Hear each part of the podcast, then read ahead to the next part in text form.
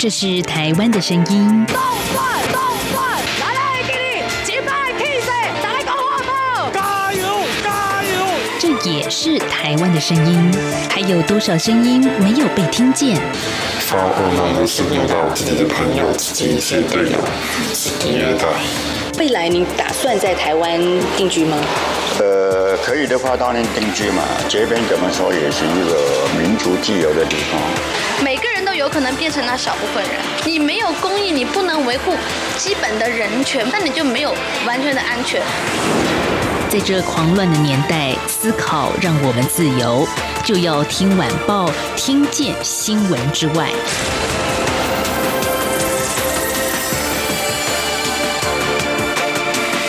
迎收听，就要听晚报，我是宛如。今天是十一月二十六号，星期四。节目里头想跟大家来分享，昨天晚上一直到今天呢，在台湾受到蛮大的关注的一条新闻啊。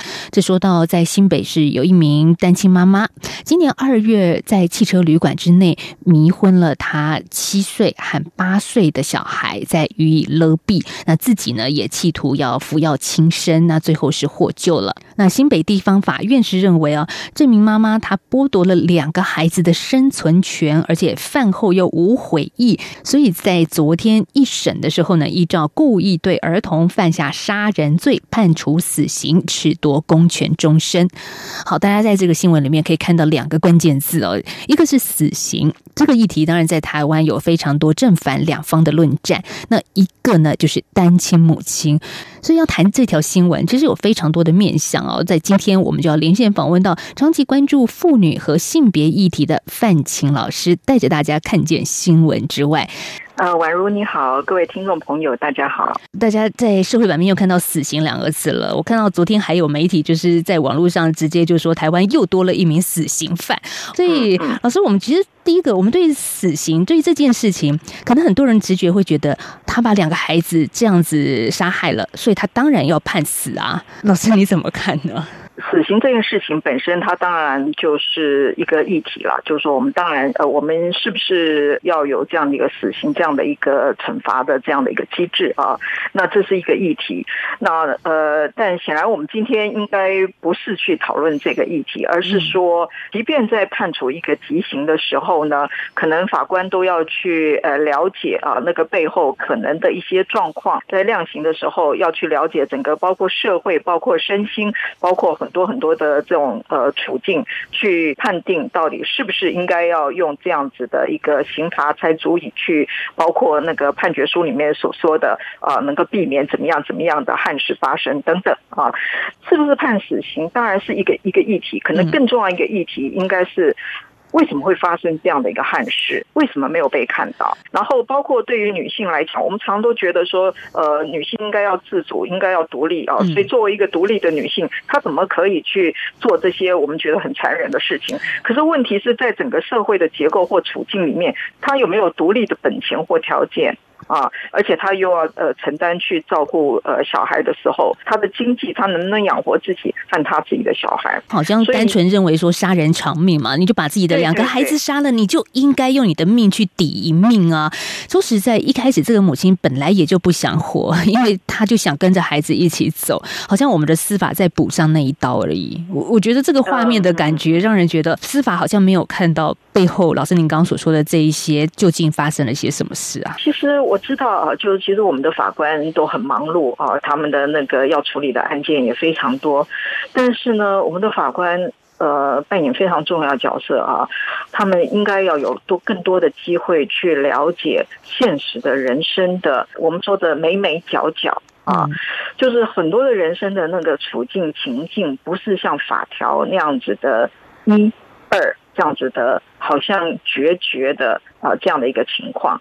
怎么样？在我们我知道我们的很多的法官啊，呃，不要说年龄啊，跟年龄无关，但是跟人生的经验，我们没有办法去去真实的去体验很多的人生的经验啊。但是可以，如果有办法的话，多多去看一些很棒的，包括电影或者是呃这个呃故事小说里面，去了解很多的人生里面的那种所谓的无奈，也许。我想对他们在判断这样的一些事情的案件的时候，应该会是比较能够贴近。现实还有帮助。对，我看到这个判死的理由啊，是其中有一个说，嗯，这位妈妈因为一时的不顺遂，就片面剥夺小孩的生存权，所以应该重罚。好，的确很多人会觉得说，那你不能因为自己的不顺利就惩罚小孩啊？那个是一个一时的不顺遂吗？还是这个不顺遂它只是一个那个就是一个爆发点，一个七年来的累积也可能。对，就是那个七年的累积，可以去看嘛，他的那个处境是怎么样嘛？他要去带带两个小孩二十四小时啊，然后他还要寄人篱下。我们这样讲好了，我们怎么样让孩子可以好好成长啊？这个当然，我们怎么样让女性可以自主啊？给她的条件是什么啊？当这个条件没有到位，然后他又必须要寄人篱下的时候，他所承受的压力，那这些压力的累积起来啊，那个所谓的呃一时不顺遂，其实只是一个。我们说的压垮骆驼的最后一根稻草而已。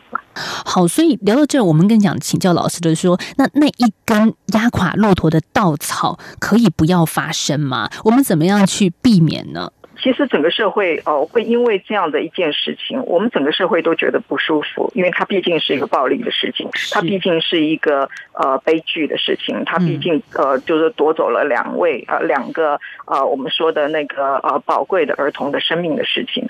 那在前面，我们是不是可以去思考一下啊？除了我想判决那个东西，我们如果先先先先搁下，整个社会可不可以去思考一下，到底在前面的前端？什么地方是我们整个的所谓的社会安全网？我们现在整个政府都在谈所谓的社会安全网啊，我们要怎么去接住所谓的不幸的人嘛？啊，这个网，我们从那个呃事件的那个了解说起啊。当他离婚的时候啊，那我们的了解是说，他一离婚以后，所有小孩都是都是他他在照顾的啊。他离婚的时候，呃，我们的户籍户政。机关等等，应该都知道那个状况。譬如说，他要自己带着两个小孩。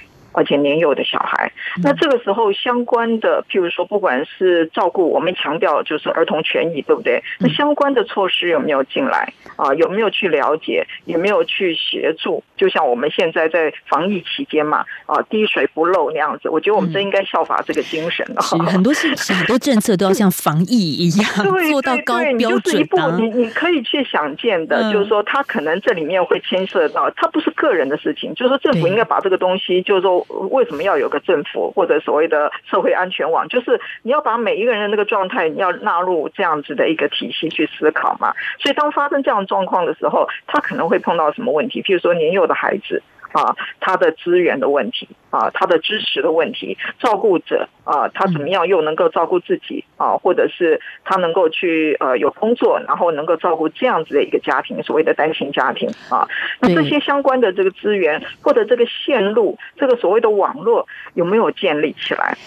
其实今天下午的时候，我们也看到妇女新知基金会也发表了一个声明新闻稿，针对这件事情哦，就说呢，政府虽然有提供单亲福利。托育福利、社会住宅，但是问题在于可以容纳的服务量实在太少了，条件严苛，许多人申请排队也抢不到。这似乎是说，哎，其实这个网络是存在的，可是它的内容跟积极度跟未纳量，可能都是需要再检讨的部分呢、啊。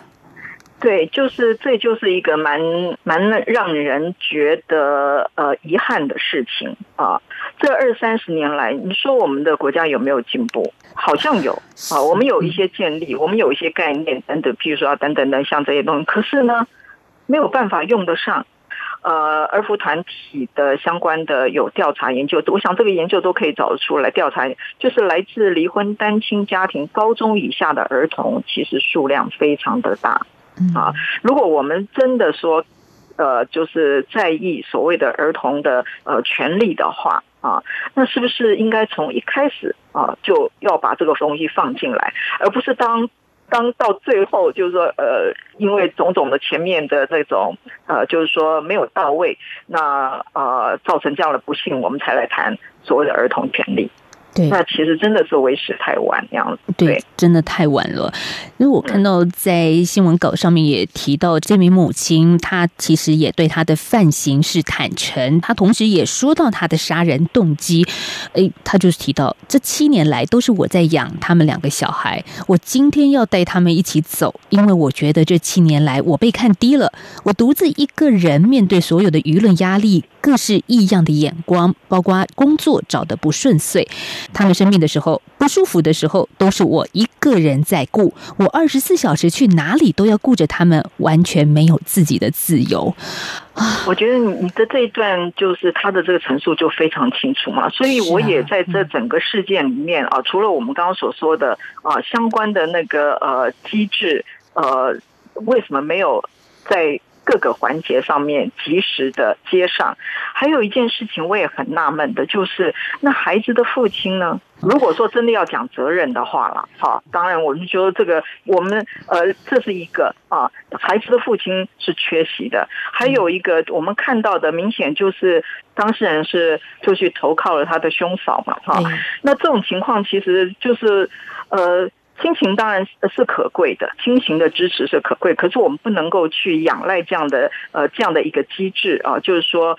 呃，这其实一样的嘛，就是把所有这些问题就丢给个人自己去解决嘛，啊，就是看你自己的呃家庭的状况，你的家财大 或者口袋够深的人，对然后资本够多，嗯，对对对 啊，那而且这种照顾的事情，去责怪某个家庭没有办法去呃，譬如说接济或什么，也是我觉得很难为了，因为确实啊，每个家庭都有自己的一些状态嘛，哈，我们不知道呃，这位当事人他在这个过程里面。是不是曾经啊去接触了什么样子的呃社服的机制，以及我们的社会呃社服机制啊有没有怎么样子的呃介入或接触啊？然后看到的其实还是一样，把这样的事情丢给他的个人，或丢给他的后面的家庭，我们还去责怪那个个别的家庭啊？那我觉得这个也是走错方向了啊。那再来就是，当一位女性呃，就是说这个单亲妈妈全部在呃负担所有这样的责任，承接所有的指责或责任的时候。哎，那另外那个父亲那个角色在哪里啊？他虽然是离婚了，但是小孩还是小啊，他还是有父亲的角色啊。那当他不需要去承担这个照顾的责任的时候，他要承担的是什么？如果就男性和女性来讲的话，在这样的一个呃事件里面，我们就看到所有的责任、照顾小孩的压力，通通在这个妈妈的身上。真的就是传统的性别分工，男性跟女性相较而言，男性就是在外面赚钱，女性就是在家顾小孩。但是这个是传统性别分工，必须强调。现在应该很多人都要扭转它的概念了。其实我们今天的讨论，呃，我们也不希望是着重于这个个案，因为毕竟这个整个案件都还在审判当中，甚至我们也不是很认识、了解到这个家庭，也只能透过一些新闻报道来做今天的一个论述啊。那我想透过这样子的一个单亲母亲的压力，来看看我们整体的社会体制建构网络是不是缺少了什么？我们是不是还可以再积极多做一些什么？而不是像老师刚刚说的事情发生，好像我们。能做的帮助都很像事后诸葛了。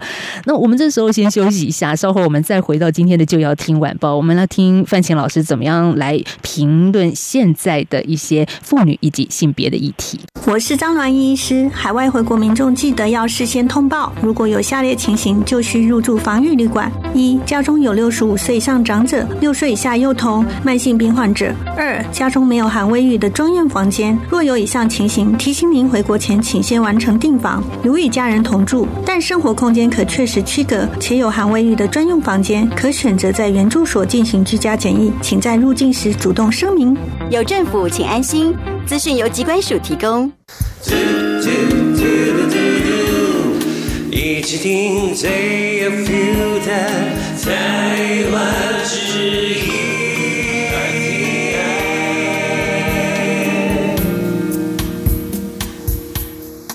回到就要听晚报节目，我是宛如。在今天我们要谈到的是一个让人觉得还挺感伤的一个社会案件哦，就是一个单亲的母亲呢走上绝路，带着两个孩子一起走，但当然这母亲最后被救活了，但是在一审的时候判处死刑。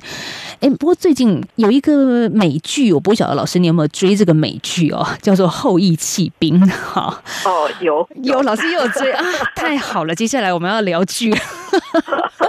老师，其实我看到这个新闻，我们今天在台湾的社会版面这个新闻，我就想到哦，这个《后裔弃兵》的女主角，她也是妈妈带着这位女主角开着车去走上绝路去冲撞，而这个妈妈她其实，在冲撞做傻事之前，她有去找她女儿的生父。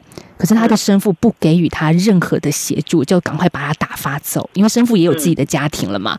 嗯，可是我们就看到说，真的社会上好像不管是美剧，它是个戏剧，还是真实的生活，都有不少的女性在承接这样的压力啊。对，因为呃，当然那个剧本身也有它的时代背景啊，看起来是这样子哈。然后呃，如果呃谈到我们今天谈到的这样的一个事件，其实还是呼应了一个蛮重要，就是说我们整个就是所谓的亲职。的责任啊，其实妈妈被加诸的是比较，其实是比较重的，嗯。啊，所以像今天我们看到的这个呃单亲母亲呢，她有提到啊，所有的指责、舆论各方面是放在她身上的啊，他要照顾小孩，然后他也许中间。因为照顾小孩是一个非常辛苦的二十四小时照顾，非常累的一件事情啊。那种包括他不只是一个体力上的问题，还有情绪上面的这方面的呃这个这方面的这个状况啊。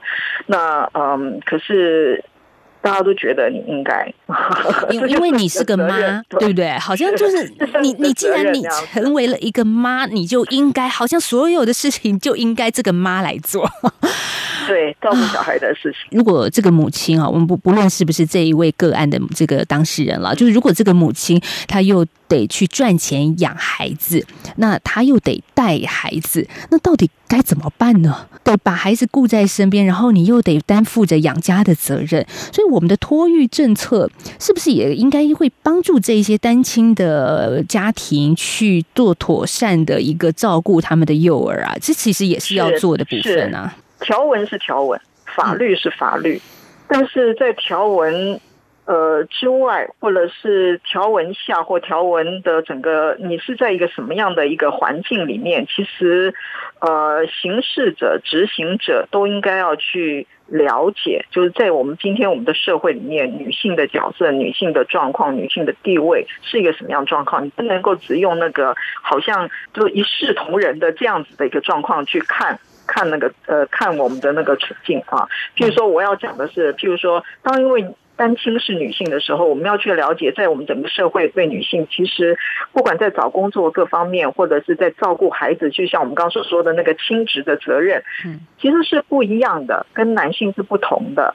啊，是当男性照顾孩子的时候，嗯，对，男性照顾孩子的时候，很多人就哎呀，这爸爸怎么照顾小孩啊？来，我们来帮他照顾，是 没错，懂我的意思吧？对，然后爸爸要让他出去可以工作啊，对不对？照顾小孩又找不到，赶快大家就来帮手就过来了，赶快来帮他去照顾小孩。当然，单亲父亲也有他自己的困境了哈。那我只是想说，照顾孩子的这这个部分啊，我们的社会一般的对那个就是传统的性别角色的认定上面。会有这样子的一种状况，所以一个单亲妈妈，当她带着两个小孩的时候，她的压力啊，呃，是有这样独特的这一面。我们多半就是好像这个，好像你应该自己确实啦，自己要就是说，我们我们鼓励所有的人可以自己去去寻找资源，去帮助自己，但是。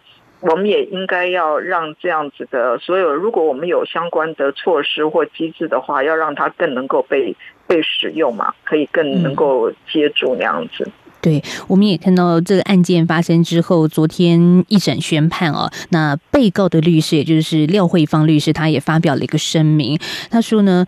被告这七年来独立带着子女和生活奋战的时候，国家社会制度完全没有给他协助。直到他被逼到绝境之后，法官不思国家社会没有尽到照顾孩童的责任，反而冷指被告没有保护子女，甚至剥夺子女的生命。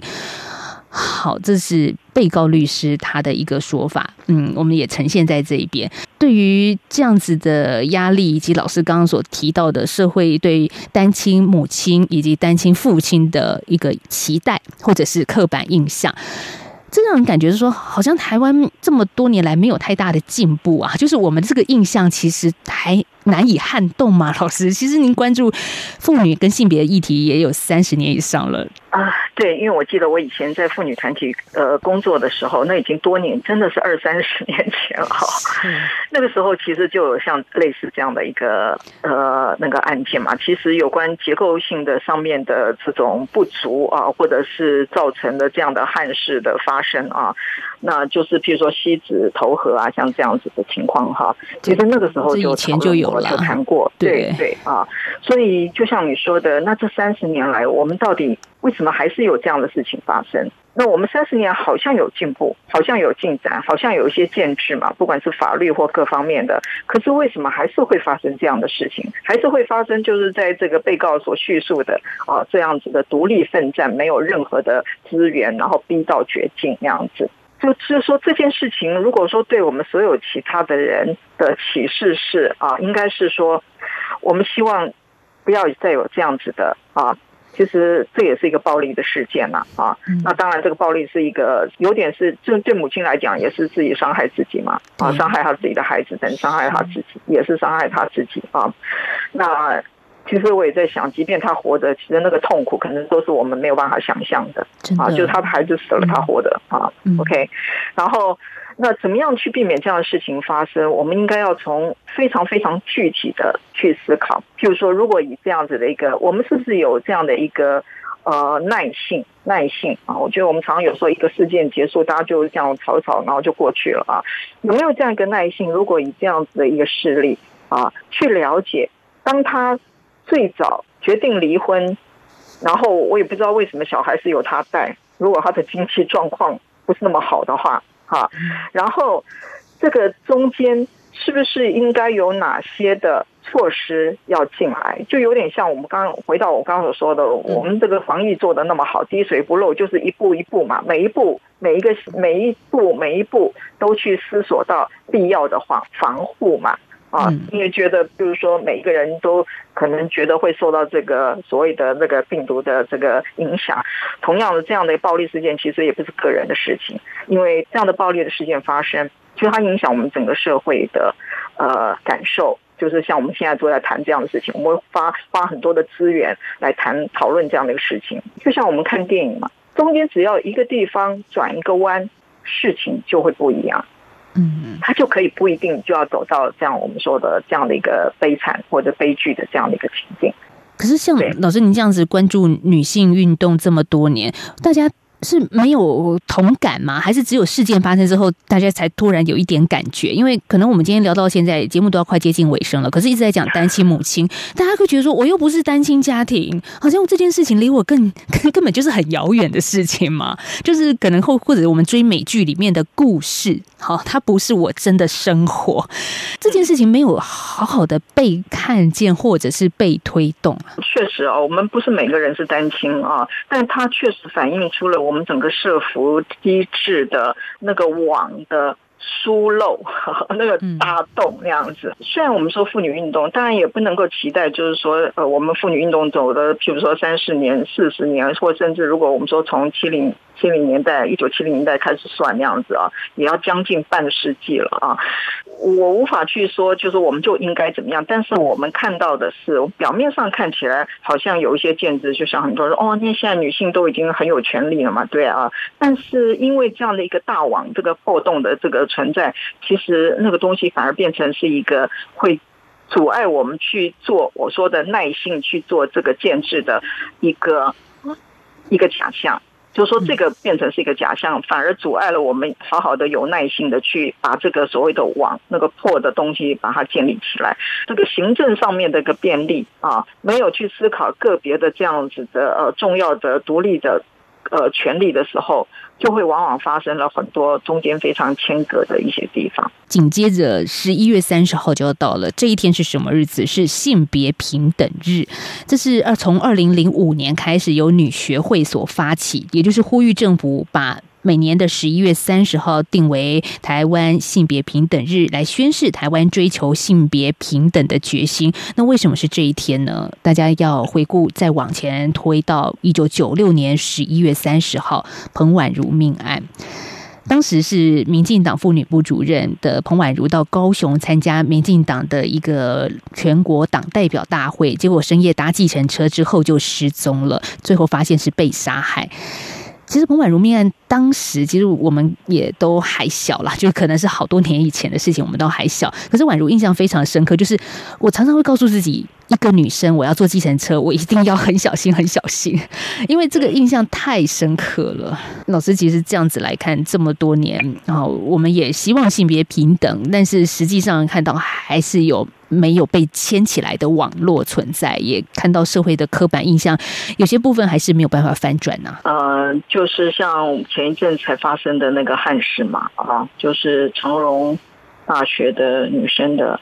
那个事件啊，一个马来西亚的一个侨生在台湾读书，结果被杀害性侵。对，这个呃，我们说的那个，就是女性的这个身体的这个安全的啊，安全的这个事情，就说这样的事情其实不断的一直还是在发生的啦啊。然后而且会因应，譬如说那个时代的改变，有另外不同的形式的转换，譬如说网络上的性暴力，嗯啊。然后，或者是我们常说的跟踪骚扰啊，等等，像这样子这些这些议题啊，那其实呃说起来，它都是一个非常根深蒂固的。讲简单一点，就是还是一样是那个就是所谓的父权的啊，男尊女卑的啊那样子的一个呃。这样子的意识，嗯，这个父权是对。父亲的父，不是妇女的父，对对对对，没错没错没错。啊。然后就说这个东西，它呃，在我们的生活里面的方方面面。存在方方面面那样子，所以今天我们确实，我们谈的不是只是一位单亲妈妈啊，但是从单亲妈妈这个所谓呃，我们看到的一个悲剧啊，一个一个让我们整个社会我们都要来呃讨论、要来重视、要来看的啊这样的一件事情，其实更应该要去看到它不是一个个人的，它是一个整个的社会的，还是对性别和妇女方面的一个很重要的一个状况和议题。老师，那您自己呢？觉得这样子推动了社会运动、妇女权益这一块，其实也有三十年了。您您自己会觉得从里面看到一点点不一样或者信心吗？我们最后给大家一点点啊正向的力量好了。我我要说的是啊，就是说这样的事情，我们还是要继续做啊，就是嗯。嗯像我们这样继续谈啊，虽然我现在不在妇女团体里面工作啊，但是呃，你要邀我来谈的时候，我觉得我有责任来谈啊，因为呃，毕竟我参与就是说呃这方面关心这方面的议题嘛，我现在也还是呃教师的这个身份啊，那我就觉得我我是觉得像这样的事情，我们要不断的关注，因为呃不知道能够做多少，但是如果不关注的话，那就什么都没有，嗯，这也是基本人权嘛。最后也跟一些朋友说，如果你真的遇到走不下去的时候，其实还是有一些力量或者很多的 NGO 团体可以聆听你、协助你的。像我们台湾有全国各县市的安心专线，你拿起电话只要拨一九二五，其实就会有人帮助你。有的时候走到那一刻，打个电话可能就不一样了。对，所以我还是是希望啊，就是也许有可能，或者大家有耐心，我们用每一个这样的一个案子，就像我们在讨论长隆大学的那位呃女学生的那个状况，我们从她第一步开始去思考，中间是不是有可能碰到什么样的状况，只要有一个不一样的决定或作为，就可能改变整件整个事情的走向。譬如说，有旁边是不是有人？就是我们说的暴力预防啊，这其实是我之前在妇女救援基金会工作，他们非常的着重这一块啊，就是暴力预防的这样的工作。所谓暴力预防，不是我们做宣导，而是说我们去了解这整个事情的发生过程，有哪一个点，只要旁边也许有一个人做了一件什么样的事，也许只是举手之劳做了什么事，我们就改变了整件事情。其实每一个人都跟这样的事情有关，任何一个暴力事情发生，其实都影响了每一个人。我们每个人都在写自己人生的剧本。老师刚刚说的这个剧情中间断了一个地方，可能就转弯了。那怎么能不能把它写的完美？自己很重要，但国家的力量也要一起共同让它显示出没有人被漏接这件事啊。没错，嗯，是的。好，我们在今天访问到的是长期关注妇女和性别议题的范晴范老师，谢谢老师今天跟我们的连线，谢谢，谢谢，谢谢婉如，哎。好，也谢谢听众朋友今天的收听。希望你听完之后呢，哎，产生一个不一样的想象，因为这个议题除了死刑之外，其实还有更多需要大家看见的部分。好，今天节目进行到这了，我们明天再聊，拜拜。